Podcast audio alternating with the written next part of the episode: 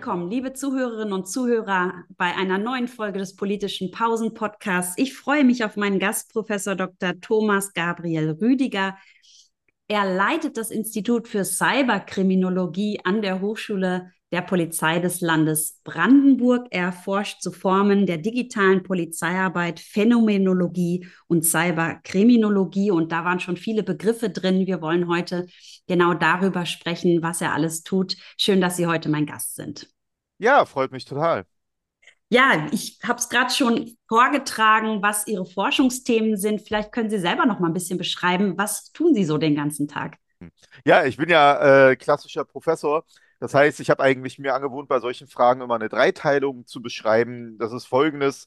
Ein Drittel meiner Zeit in etwa unterrichte ich natürlich, ganz äh, wie alle anderen auch, versuche die jungen Polizeistudierenden auf die digitale Lebenswirklichkeit und digitale Kriminalität und Polizeiarbeit vorzubereiten. Dann äh, ein Drittel mache ich so eine Art ja, Feldforschung. Ich bewege mich selber viel auch im digitalen Raum, äh, äh, nutze fast alle Programme. Das kostet halt auch immer Zeit, wenn man sich anschauen will, was gibt es Neues, wie funktioniert was. Versuche auch selber viel aus. Ich arbeite zum Beispiel auch viel mit KI und mit Bildmodi. ich habe zum Beispiel überlegt, hören, die, hören jetzt bloß die äh, Teilnehmer sehen mich nicht, aber wir beide sehen uns ja. Ich hatte überlegt, mich zum Beispiel als Frau jetzt hier hinzusetzen mit Filtern, einfach um mal ein bisschen zu zeigen, was so geht. Habe ich aber dann ge gelassen oder im Hintergrund ein Video abzuspielen mit sowas beschäftige ich mich tatsächlich. Das kostet auch seine Zeit und ein Drittel ähm, natürlich dann bin ich viel so in Medien unterwegs, gebe Interviews, mache Präventionsarbeit, weil meine Professur auch noch Kriminalprävention beinhaltet und äh, veröffentliche auch wie alle anderen Publikationen. Und das ist so meine Dreiteilung, die ich mache. Also viel Dissemination, ähm, aber halt auch viel Unterricht und äh, ja, ich denke, äh, dass ich ein ganz spannendes Thema äh, abgekriegt habe. Ja, auf jeden Fall. Vielleicht können wir einfach mal über die Begriffe Kriminalität und Kriminologie und dann auch Cyberkriminalität und Kriminologie sprechen. Äh, wo überlappen die sich denn? Wo unterscheiden die sich? Und was ist ja, das? Äh, also äh, zunächst muss ich sagen, ich sehe immer, dass es immer so eine Verwechslung gibt zwischen Kriminali Kriminalistik, Kriminologie. Ich will es mal ganz kurz beschreiben. Also so klassische Polizeiarbeit basiert eher darauf, dass man einen Täter versucht zu überführen, eine Beweismittel zu finden, die rechtssicher auch aufzunehmen und den Täter damit dann seine Tat oder seine Tathandlung nachzuweisen. Die Kriminologie und die Krimin, ja, die Cyberkriminologie, die hinterfragt eher, was sind die Ursachen für Kriminalität? Welche Auswirkungen können wir auf die Kriminalitätsbegehung haben? Können wir die wirklich verhindern? Wäre es sinnvoll, wenn man einen Staat hätte, wo es gar keine Kriminalität gibt oder nicht? Und äh, was sind so die, die Ursachen, die Beweggründe dafür? Wie kann man das versuchen zu erklären? Und die Cyberkriminologie, die bildet sich, sage ich mal, im, Deut im deutschsprachigen Raum erst in den letzten zwei, drei Jahren heraus. Ich hoffe, dass ich da ein bisschen auch äh, ja, das mit unterstütze. Und was ist da der Gedanke? Der Gedanke ist, dass der, die digitale Lebenswirklichkeit und der digitale Raum, in dem viele sich von uns ja auch bewegen, dass der so große Besonderheiten hat, dass man nicht einfach nur klassische Kriminalitätsbetrachtung darauf übertragen kann, sondern dass man sie anpassen muss und dass man vielleicht ganz neue äh, Theorien und Thesen entwickeln muss.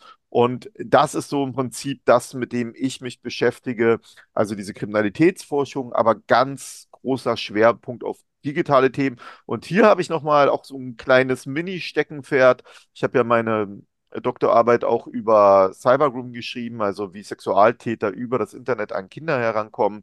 Und für mich selber habe ich auch so ein bisschen mich immer angetreten, als ich damit mal angefangen habe, dass ich versucht habe, das Netz auch für Kinder sicherer zu machen, weil ich gesehen habe, was da drin passiert und ich nicht verstanden habe, wieso das bis heute eigentlich so sein kann weiß nicht, in welchem Zeitraum das war. Ich erinnere mich an die große Debatte um das, um das sogenannte Zensursolar. Hat das, ja. das in die Zeit? Ist das, ist das das, was Sie da gemacht haben? Also äh, in etwa, ich habe so ähm, 2010, also ich habe ja, also ich bin vielleicht mal zum Werdegang ganz kurz, ich bin klassischer Polizist gewesen, habe richtig ein Polizeistudium gemacht und habe dann nochmal an der Universität Hamburg in Sozialwissenschaften, in Kriminologie einen Master gemacht. Und für die Abschlussarbeit, ähm, ich bin auch so ein wie man, wie Sie vielleicht sehen, die Hörer jetzt vielleicht nicht, aber Sie vielleicht sind ein kleiner Nerd. Ich habe auch also äh, bin auch ein richtiger Gamer und mit allem drum und dran. Und äh, ich habe damals gesehen, wie in Online-Spielen ganz offen Kinder sexuell angesprochen wurden ähm, von äh, ja, Gamern und von der Gaming-Szene. und äh, auch Extremismus dort drin vorgekommen ist. Und ich habe nicht verstanden damals, 2010, warum hier nichts passiert. Und ähm, habe mir dann also da Folgefragen für meine Masterarbeit, die sich um Kriminalität in Metaversen, genau wie von Mark Zuckerbergs Metaverse, schon vor 15 Jahren etwa, habe ich mich damit auseinandergesetzt, wie in zum Beispiel Second Life Kriminalität stattfindet. Das ist ein Metaversum gewesen, was heute auch noch existiert, so eines der größten damals unter diesen Online-Spielen. Und ich habe mich dann halt gefragt, bereitet keiner die Kinder auf diesen Raum vor? Lassen, warum lassen Eltern einfach die Kinder in Plattformen, wo offen sowas passiert? Haben die keine Ahnung, was da passiert? Warum haben die Täter, können die so offen vorgehen? Haben die keine Angst vor den Betreibern und haben die keine Angst vor der Polizei? Und wo ist die Polizei hier drin? Und was macht, also bereiten wir sie dann in der Schule darauf vor? All diese Fragen haben sich bei mir vertieft und haben dann auch zu meiner Doktorarbeit geführt, zu der, äh, auch äh, zu meinen Interessen in der Professur, weil ich da nämlich angefangen habe, diese Fragen auseinander zu klamüsern. Wo sind die Eltern? Wieso funktioniert diese Polizeiarbeit offenbar nicht? Haben Täter im Netz weniger Angst vor Strafverfolgung als im physischen Raum? Und äh, was bedeutet das alles? Und was bedeutet es, dass wir jetzt Generationen schon von jungen Menschen haben heranwachsen lassen, für die aus meiner Sicht zumindest die Konfrontation mit solchen Delikten im Netz Normalität war und wir gar keine Gegenmechanismen entwickelt haben. Und das war im Prinzip so der Auslöser. Zensursolar als ja, etwas spöttischer Begriff dafür war durchaus zu dem Zeitpunkt ein Thema. Es war aber auch ein, aus meiner Sicht damals auch ein falscher Ansatz, aber ich war da auch noch nicht hoch genug äh, in den Stellenwerten, um da irgendwie groß mitsprechen zu können. Es war auch nicht ganz das Feld, weil ich habe mich am Anfang viel mit Jugend, Kinder- und Jugendmedienschutz beschäftigt und mit der Frage, warum die Sicherheitsbehörden hier so gut wie keine Rolle spielen. Jetzt äh, haben Sie gesagt, damals haben Sie sich gefragt, warum passiert hier eigentlich nichts äh, oder, oder ähm, warum wird da nichts dagegen getan? Zensursula ähm, ist viele Jahre her. Ähm, also sozusagen in der Zeitrechnung, wenn es ums Internet geht, das sind ja Quantensprünge, was da eben auch technisch möglich ist und wie da Räume auch erschlossen werden überhaupt die große Frage in Bezug auf das Internet, Zeit und Raum ähm, neu zu fassen. Wo stehen wir denn in Deutschland? Ich weiß, das ist eine riesige Frage, aber wenn man das im internationalen Vergleich mal äh, sich anschauen mag, oder trägt dieser nationale Zuschnitt überhaupt gar nicht mehr und Verbrechensbekämpfung müsste man eigentlich, wenn es ums Internet geht, immer international oder global betrachten? Also ich muss dazu vielleicht tatsächlich ein bisschen ausholen, damit man die Rahmenbedingungen so ein wenig versteht. Äh, oder oder meine, meinen Blickwinkel darauf, also wie, wie sich das für mich so etabliert. Zunächst ähm, bin ich äh, durchaus Fan von äh, einigen großen Soziologen, wie äh, halt Luhmann auch oder auch wie Popitz. Und äh, gerade bei Luhmann finde ich immer die Systemtheorie halt, ja, ist sein größtes Werk natürlich, aber das finde ich halt spannend, dass der ja ganz vereinfacht dargestellt äh, mal gesagt hat, dass ein System die Grenze der Kommunikationsmöglichkeiten beherrscht. Und die Kommunikation im Netz, die Kommunikationsmöglichkeit, miteinander zu interagieren und zu kommunizieren, ist eigentlich ja grenzenlos gegeben. Und im digitalen Raum haben wir das, das sehr merkwürdige Phänomen, dass ich jetzt in Deutschland sitzen kann. In diesem Moment sitzen wir beide in Deutschland, sitzen, sind im Netz. Und jetzt könnte sich jemand zuschalten, der sitzt in einem ganz anderen Land. Der sitzt in Brasilien. Wäre gar kein Problem. Und er würde auch in seinem Land in dem Moment sitzen. Und jetzt denken wir beide vielleicht, unser Strafrecht gilt, weil wir in unserem Land sitzen. Er sitzt in Brasilien und sagt sich genau dasselbe vielleicht. Und dann entscheidet sich noch jemand vielleicht herein aus Portugal. Und dann sagt sich jemand aus Portugal, nein, mein Strafrecht gilt hier. Dieses Phänomen, dass wir also in unseren Ländern sitzen und denken, unser Strafrecht gilt hier, das deutsche Strafrecht hat auch teilweise ja einen Weltstrafrechtsgedanken äh, drin, aber ich weiß nicht, ob das in den anderen Ländern auch so ist. Und wenn das in allen Ländern so ist, greift jetzt im Netz das Recht aller Länder gleichzeitig und trifft aufeinander.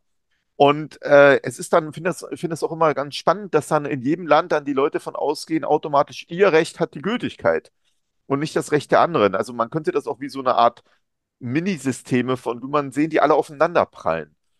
Das finde ich halt eine interessante Frage und ich finde die Frage noch spannender, wenn man dann nämlich soziale Medien betrachtet, weil in sozialen Medien, also wenn Sie jetzt Instagram, X, früher Twitter, äh, auch LinkedIn oder so nehmen, da sind ja, da, da ist das ja so im Prinzip, dass wir uns alle gleichzeitig einen Interaktions- und Kommunikationsraum teilen, während wir eigentlich physisch in unseren Ländern sitzen. Hier trifft also die, die rechtliche und moralische Vorstellung unterschiedlichster Länder aufeinander.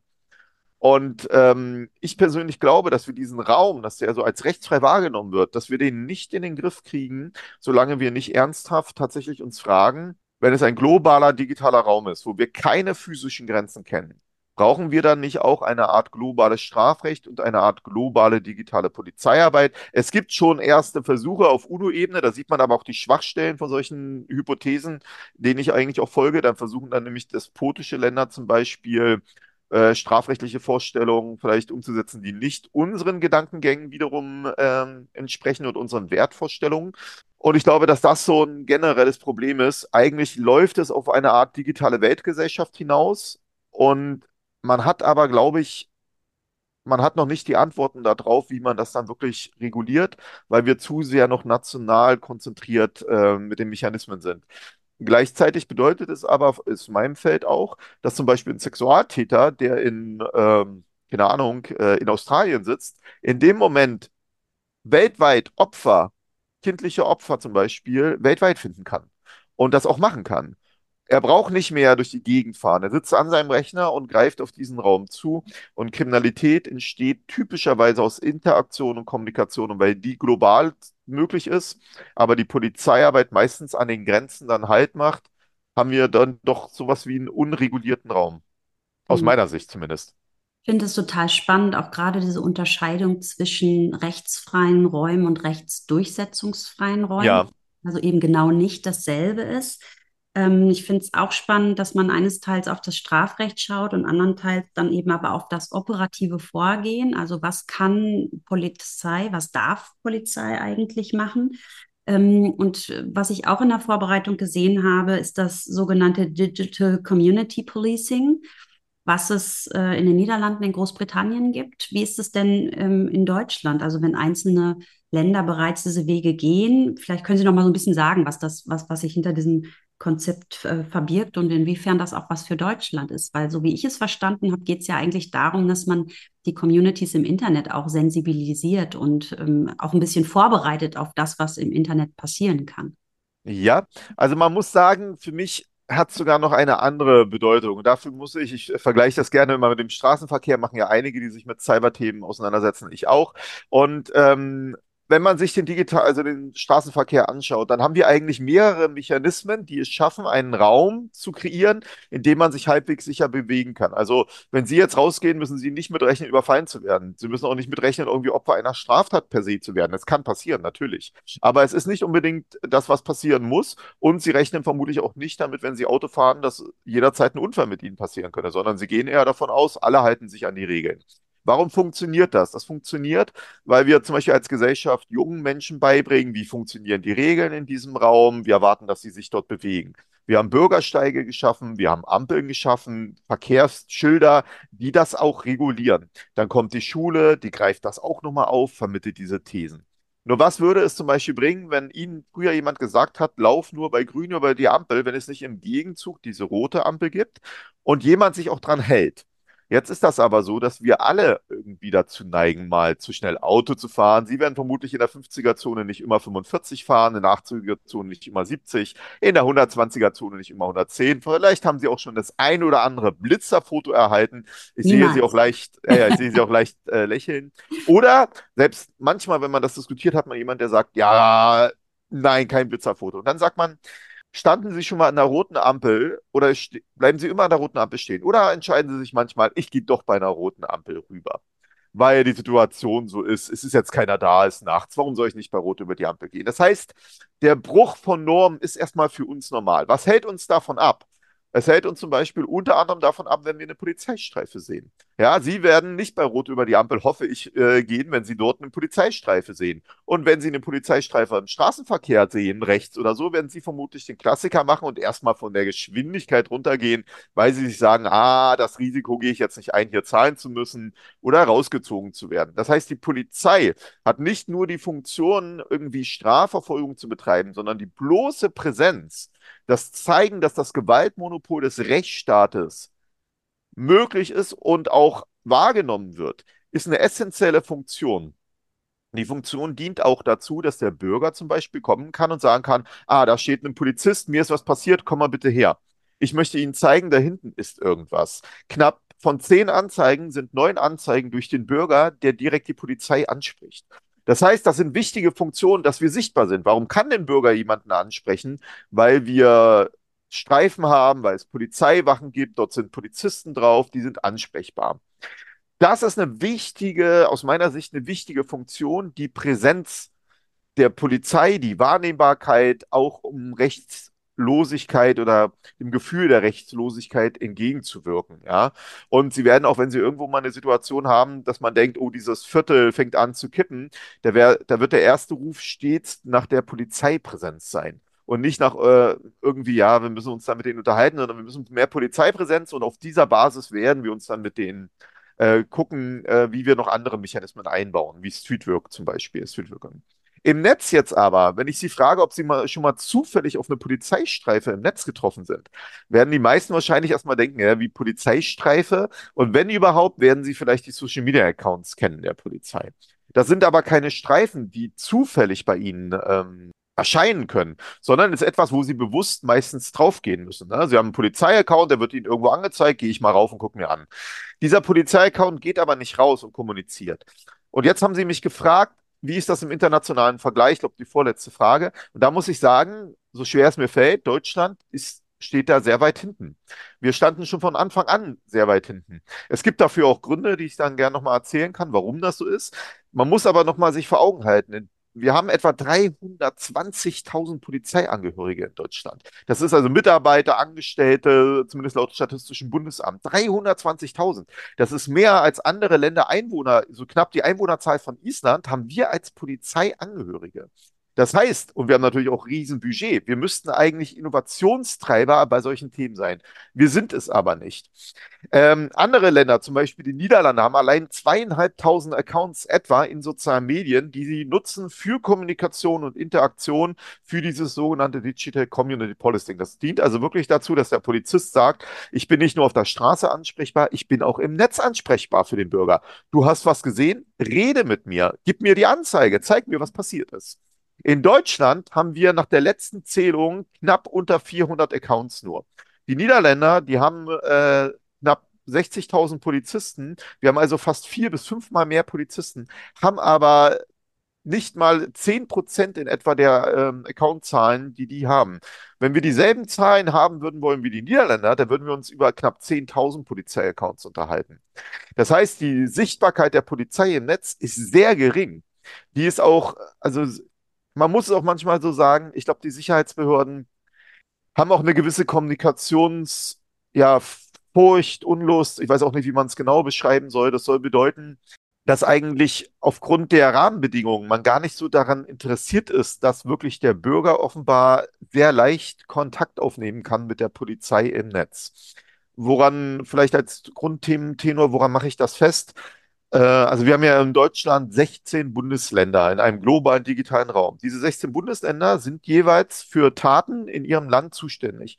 Wenn beispielsweise im Land Bayern ein digitales Delikt begangen würde, wären sie dafür zuständig. Jetzt ist es aber so, dass niemand so richtig weiß, wo ein digitales Delikt begangen wird. Es gibt dann so Tatortprinzipien und so, aber im Kern ist das gar nicht so klar. Und der meiste Bürger weiß das auch nicht. Der geht jetzt ins Netz und will eine Anzeige machen. Und dann heißt es, wo ist der Tatort? Ja, nicht im Land, äh, weiß ich nicht. Ja, dann können Sie es auch nicht äh, auf dieser Internetwache zum Beispiel zur Anzeige bringen. Das hat übrigens Jan Böhmermann vor zwei Jahren mit einem Experiment sehr gut rausgearbeitet, was für Probleme es dort gibt, weil nämlich dann 16 Internetwachen unterschiedlichst reagiert haben. Und diese Internetwachen sind auch noch eine Art Formular. Das ist eine Art Briefkasten. Das ist so, als wenn Sie eine Polizeiwache hätten, wo keiner drinne sitzt und Sie sollen draußen ein Formular ausfüllen und dann das reinschmeißen. Nun ist es aber so, dass bei Strafanzeigen es wichtig ist, dass die Tatbestandsmerkmale herausgearbeitet werden. Also wie, ob da eine Straftat begangen wird. Und dafür braucht man zum Beispiel auf der Wache, wenn Sie zur Wache gehen, äh, eine Anzeige machen wollen, kommt ein Polizist, sagt, lassen Sie uns reden und der arbeitet mit Ihnen das raus. Das gibt es online überhaupt nicht. Man weiß nicht, also die, die Internetwachen sind eher nutzerunfreundlich aufgebaut. Es gibt keine Polizisten, die direkt mit ihnen chatten, zum Beispiel per Videochat, wie wir, könnte man ja machen. Und dann die Anzeigen aufnehmen.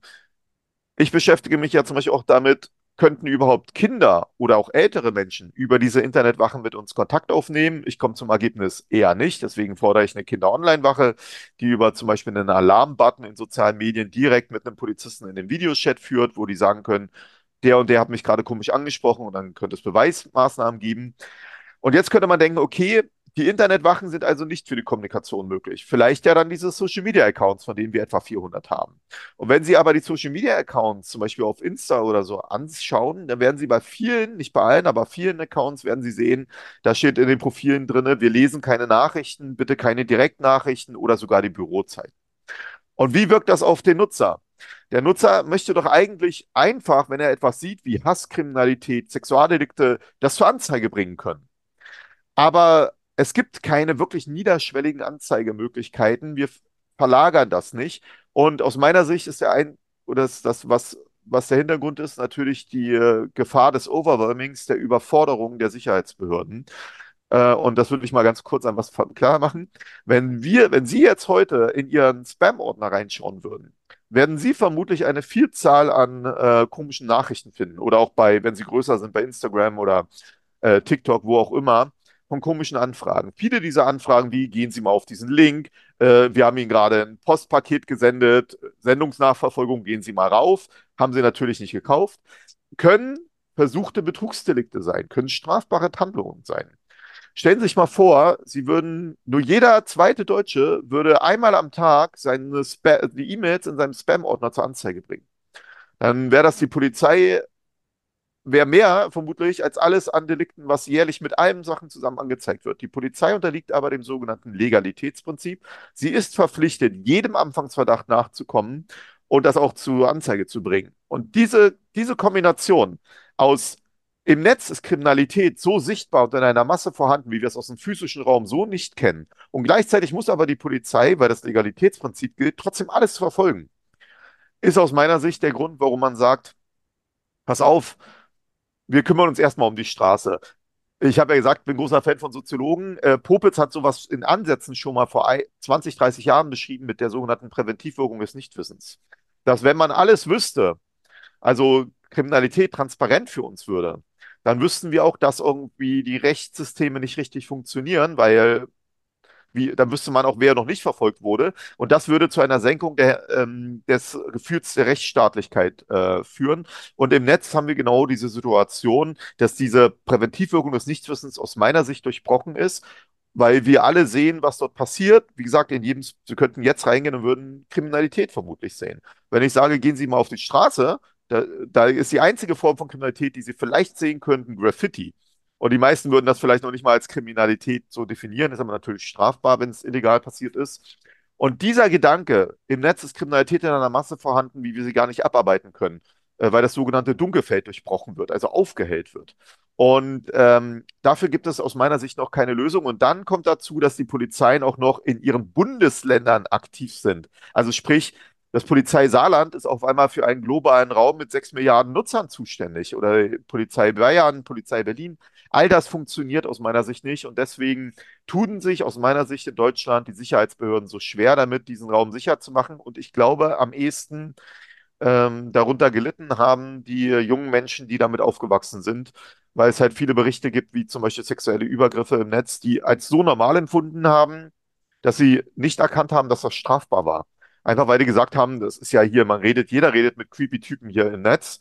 Äh, wenn das nicht noch, wenn das strafbar wäre, wird es noch nicht so viel davon geben. Gibt es auch einige äh, interessante Schilderungen, auch in polizeilichen Lageberichten, die auch offen im Netz äh, vorhanden sind, also jetzt keine Geheimnisse oder so. Zum Beispiel, wer das mal lesen will, gibt einen Lagebericht vom LKA Nordrhein-Westfalen zu Cybercrime aus dem Jahr 2013.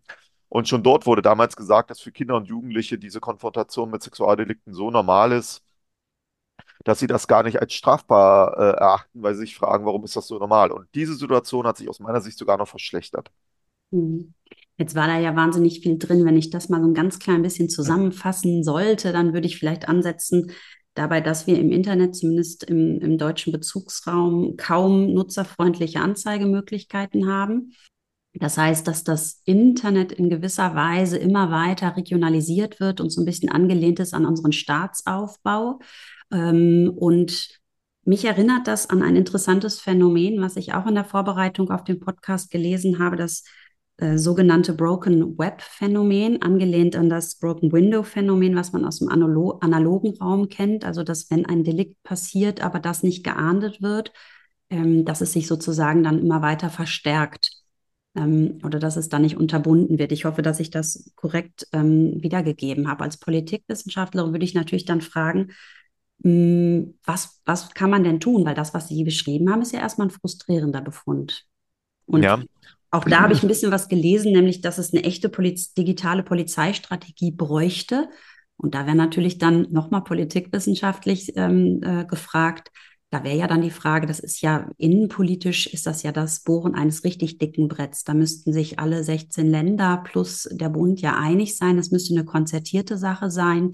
Ähm, und es ist ja eine weit, wäre auch eine weitreichende Entscheidung und ein riesiges Invest ja auch, was man da tätigen müsste. Ist das irgendwie realistisch? Oder wird das alles so bleiben, wie Sie es gerade beschrieben haben? Nochmal, es ist sehr frustrierend, wie Sie es gerade skizziert haben.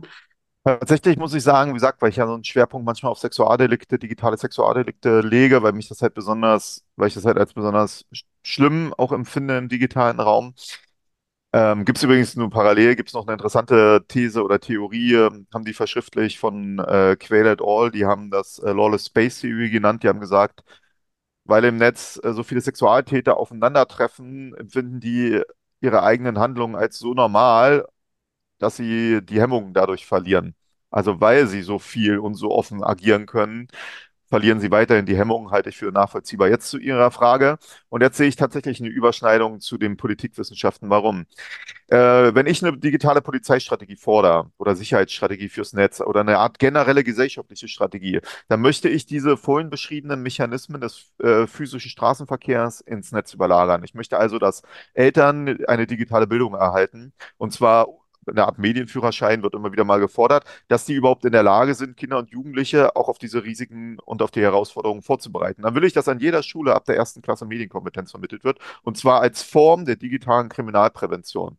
Ja, also dass wir wirklich verstehen, auch wir als Sicherheitsbehörden werden weniger Arbeit haben, wenn wir jetzt Kinder und Jugendliche vorbereiten darauf, was für Risiken sie da begehen, aber auch ihnen erklären, wann sie sich strafbar machen könnten. Klar, unter 14-jährige Schuldunmündigkeit, aber wo die Strafbarkeiten sind, weil zu einem gehört auch dazu, bei Kinder- und Jugendpornografischen, bei sogenannten Inhalten äh, und bei Cybergrooming, also Sexual, Sexualtäter übers Netz, ist die Hälfte der Tatverdächtigen sind Kinder und Jugendliche, die wir feststellen. Und das hat damit zu tun, dass wir sie nicht darauf vorbereiten, wann ist Sexting zum Beispiel strafbar und wann nicht. Und dann möchte ich, dass die Polizei eine ähnliche Kommunikation und eine ähnliche Präsenz im Netz entwickelt wie im physischen Raum. Und dann möchte ich, dass die Politik auf die Betreiber insofern einwirkt, dass sie tatsächlich auch ernsthaft äh, Schutz von solchen Maßnahmen durchsetzen. Und all das zusammen empfinde ich als Strategie. Und jetzt nehmen wir uns mal die Polizeistrategie raus. Und wenn Sie mich fragen, ob ich das für realistisch halte, äh, ich würde es nicht fordern, wenn ich das nicht äh, vollkommen für unrealistisch halte, weil Sie haben es ja selber schon beschrieben. Es ist ja denkbar. Es ist ja jetzt eine, eher ein politischer Wille, aber ich würde Ihnen dafür einen Mechanismus beschreiben in der Politik, wo ich glaube, was die, was eine große Hürde hierbei ist. Und zwar in der Landesinnenpolitik ist das so, dass eigentlich die Landesinnenminister und Innensenatorinnen ähm, eigentlich nur einen wirklich markanten, sage ich mal, Termin im Jahr haben, wo sie sich präsentieren. Und das ist die Veröffentlichung der polizeilichen Kriminalstatistiken. Das ist ja eigentlich ja bunt natürlich, aber alle Landesinnenminister sitzen da und sagen, Bayern ist so sicher wie nie, PKS, gucken Sie es an. Baden-Württemberg so sicher wie nie. Jetzt hast du ein Problem. Ähm, ich weiß nicht, äh, ob die Zuhörer das kennen, das sogenannte Lüchow-Dannenberg-Syndrom. Das bedeutet, je mehr Polizeipräsenz irgendwo ist, dann gehen die Kriminalstatistiken nicht runter. Sie steigen an. Weil nämlich mehr Polizeipräsenz, zum Beispiel in einem als rechtsfrei wahrgenommenen Ort, dazu führen, dass die Bürger vor Ort sagen, ey, eine Anzeige lohnt sich. Hier ist ja die Polizei, ich gehe hin. Ich rede mit denen. Oh, guck mal, da hinten ist gerade was passiert, rennt mal schnell hin. Oder wissen Sie, mein Nachbar, der hat immer schon komische Sachen gemacht, aber ich glaube, der hat Drogen verkauft. Und gleichzeitig ist, ähm, ist mehr Polizeipräsenz bedeutet für die Polizisten, ja, ich kann den ja mal kontrollieren. Ach, guck mal, was hier ist. Ich schaue mir das mal da hinten an.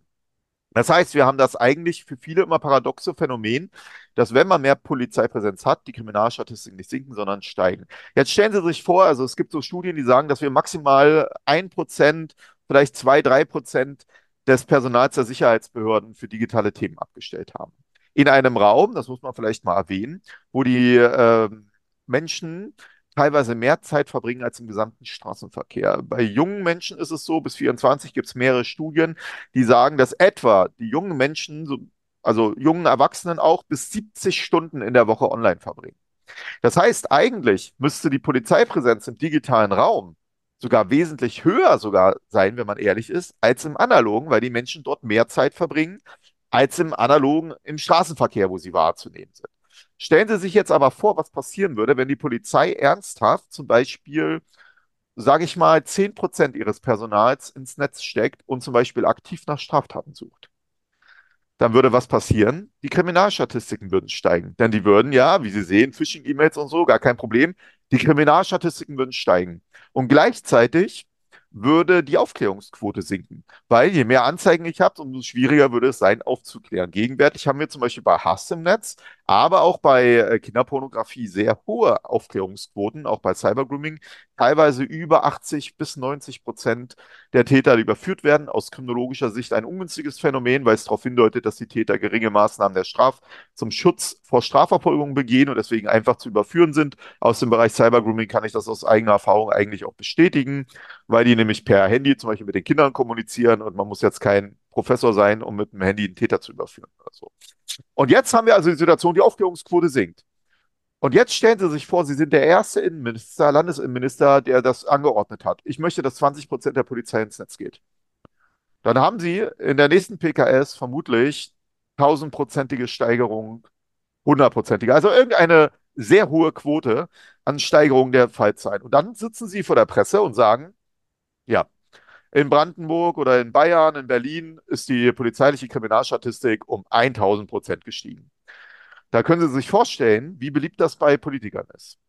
Und ich glaube, das zu durchbrechen kann tatsächlich nur funktionieren, wenn alle zusammensitzen und sich darauf zum Beispiel einigen zu sagen, entweder man fährt ein richtig dickes Brett und sagt, es ist nicht mehr die Aufgabe der Landespolizeien im digitalen Raum, äh, das zu machen, sondern wir lagern das an den Bund aus. Wir geben nach dem Königsteiner Schlüssel, äh, schlüsseln wir das alles auf und vergeben unsere Ressourcen an den Bund und der Bund übernimmt diese Aufgaben. Ein wenig macht das das BKA ja schon als Zentralstellenfunktion, aber man muss es nochmal sagen, die Aufgabe der Gefahrenabwehr zum Beispiel im Netz ist die Aufgabe der Landespolizeien. Und die findet dann halt gar nicht statt, weil wir finden keine Grenzen im Land und deswegen äh, ist das schwierig, ja, weil zum Beispiel, dass sie in Nordrhein-Westfalen von der Polizei angehalten werden können, wenn irgendwas ist. Das liegt daran, dass sie sich in Nordrhein-Westfalen aufhalten. Und deswegen dort Gefahrenabwehr durch die nordrhein-westfälische Polizei begangen werden kann. Im Netz zeigen Sie mir mal die nordrhein-westfälische Grenze. Und deswegen findet sowas auch nicht statt. Und man müsste also das auf den Bund auslagern. Das würde aber einen Machtverlust auf landespolitischer Seite äh, bedeuten, ganz klar, weil es halt eine Einflussmöglichkeit ist.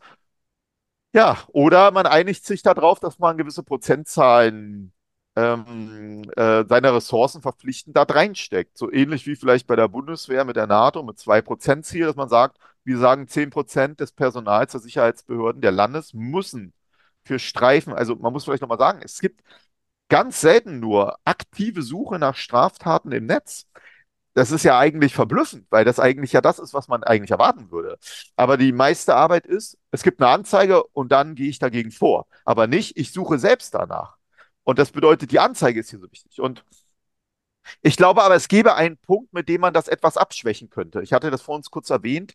Ich glaube, das Problem ist, dass die Sicherheitsbehörden dem Legalitätsprinzip im Netz unterliegen. Und das bedeutet halt, jeder Anfangsverdacht, der verfolgt werden kann, muss auch zu einer Einleitung eines Ermittlungsverfahrens durch die Polizei führen. Die Staatsanwaltschaft hat dann Möglichkeiten einzustellen, die Polizei aber nicht. Das heißt, die Polizei muss immer alles machen. Jede Phishing-E-Mail löst dieses Prinzip schon aus. Ich meine, stellen Sie sich vor, Sie müssten jede SMS äh, oder jede Phishing-E-Mail müssten Sie selber zur Anzeige bringen. Können Sie sich vorstellen, wie viel Sie. Und jetzt stellen Sie sich vor, Sie müssten das ermitteln.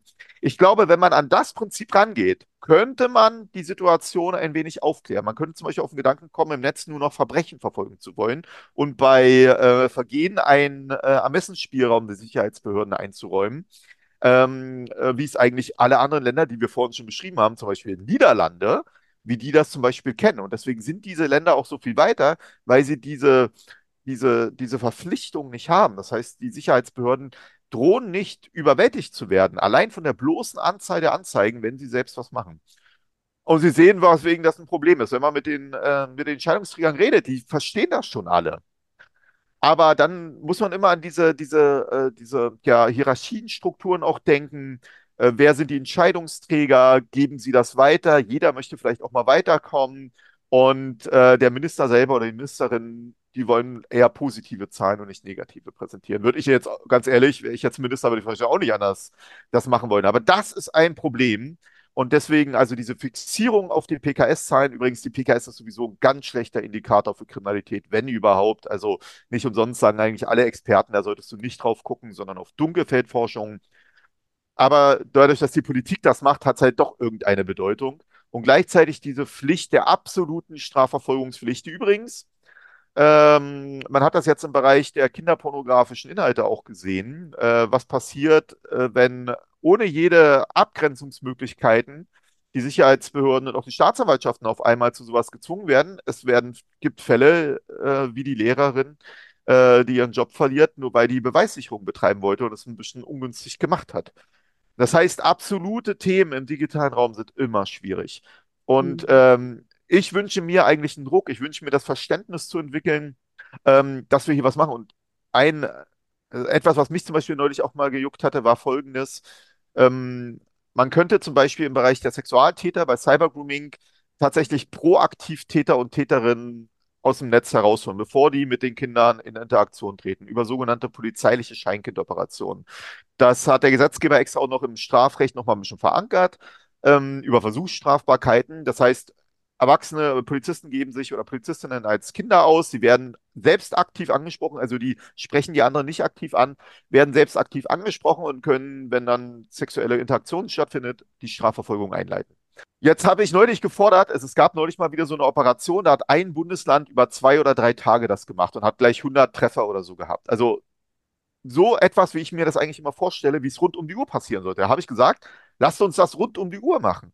Jeden Tag sollten Polizisten in Deutschland im Netz sich als Kinder ausgeben und die Täter rausholen, damit die Täter auch nach dieser Law of Space Theory und nach meinem eigenen Broken Web Ansatz auch dieses Gefühl der Rechtsfreiheit gar nicht entwickeln. Und dann kam auch, ähm, habe ich das über Social Media diskutiert und dann kam, ja, vollkommen unrealistisch, aber vielleicht ein, zweimal im Jahr. Ja, warum ist das unrealistisch? Warum ist das unrealistisch? Ich meine, es ist auch nicht unrealistisch, dass wir auf der Straße Streife fahren und zum Beispiel die ähm, die Spielplätze absuchen. Und wenn dann irgendwo Spielplätze sind, wo besonders viel passiert, würde man auch etwas machen. Im Netz wird sowas dann aber als unrealistisch eher dargestellt. Und das ist, glaube ich, der Fehler. Und dann brauchen wir uns nicht wundern, dass wir also ja auch Radikalisierung und so im Netz haben, weil junge Generationen sich im Netz teilsozialisiert werden. Die werden nicht mehr nur an der Schule teilsozialisiert, die werden im Netz teilsozialisiert. Und was macht es für junge Menschen und junge Erwachsene mittlerweile, dass die in einem Raum aufgewachsen sind, wo Kriminalität und wo Normenbruch als so normal wahrgenommen werden? Und diese Fragen, ich glaube, die sind dringend notwendig zu beantworten, weil wir gegenwärtig, was das Thema Fake News, KI und so sehen, äh, ja sehen, dass das Auswirkungen auf unsere Demokratie als solches haben kann, dass wir hier nicht diese Vorbereitung machen und nicht hinreichend dagegen vorgehen. Und das ist, deswegen fordere ich diese digitale Strategien, die nicht, also da geht es, manchmal, wenn Sie digitale Polizeistrategie hören, dann sagen die Leute, haben wir ja, das geht um den Austausch von Informationen. Nee, darum geht es nicht. Es geht um die Frage, welche Aufgabe hast du haben, sollen die Polizei im Netz eigentlich noch wahrnehmen? Wie können wir Präsenz dort machen? Wie können wir für alle Menschen dort ansprechbar sein? Für Kinder zum Beispiel auch. Ich frage dann manchmal auch Kollegen, wie kann ein Kind mit zehn Jahren, das zum Beispiel in der Corona-Situation die ganze Zeit zu Hause war und nur übers Netz erreichbar war, wie konnte das Hilfe bei den Sicherheitsbehörden finden? Internetwachen habe ich vorhin schon beschrieben. Schwierig. Social Media, bei uns keine Anzeigen, bei uns keine Nachrichten. Und das ist genau das, was ich meine. Eine Strategie müsste sowas umfassen. Und die müsste wirklich grundsätzlich die Rolle neu prüfen und die muss auch fragen, wenn die Landespolizei nicht in der Lage sind oder, oder es aufgrund dieser Grenzproblematik, dieser physischen Grenze, Gefahrenabwehr nicht stattfindet, wer macht es dann? Klingt für mich total verfahren. Also schlechtere Quoten als Verhinderungsgrund ist natürlich ähm, höchst frustrierend. Das ist auf der einen Seite parteipolitisch irgendwie ja. nachvollziehbar. Auf der anderen Seite sind wir gesellschaftlich schlecht beraten, wenn das der Grund ist. Und es klingt auf der anderen Seite bei dem, was Sie beschrieben haben, ebenso, dass man an viel zu vielen Schrauben aktuell gleichzeitig drehen müsste, um das dann hinzubekommen. Auch das lässt mich natürlich ein klein bisschen frustriert zurück. Aber was ich heute auf jeden Fall gelernt habe, ist, dass es nicht nur ein Gegenwartsthema, sondern auch ein Zukunftsthema, an dem Sie arbeiten. Es ist ein enorm wichtiges Thema. Es ist, ähm, es hat dazu geführt, obwohl ich noch ganz viele Fragen auf meinem Zettel habe, dass wir zeitlich schon ähm, äh, aus der Zeit gelaufen sind. Der politische Pausen-Podcast zeichnet sich ja dadurch aus, dass wir eigentlich nur 15 Minuten miteinander sprechen würden. Diesem Thema dabei aber auf jeden Fall nicht gerecht werden. Ich würde Sie einladen, dass wir vielleicht eine Art Fortsetzungsfolge miteinander machen. Von daher glaube ich, wir haben noch eine ganze Reihe Themen, die wir vielleicht in einem 2.0 in einer Fortsetzungsfolge besprechen können. Für heute möchte ich mich ganz herzlich bedanken. Ich glaube, die Zuhörerinnen und Zuhörer, mindestens ich selbst als Moderatorin und Fragengeberin, ähm, habe enorm viel Neues gelernt. Vielen Dank, Professor äh, Thomas Gabriel Rüdiger, der Leiter des einzigen Instituts für Cyberkriminologie in Deutschland. Ja, habe mich total gefreut und sorry, dass wir so viel sprechen. Ich bin aber so viel Redner.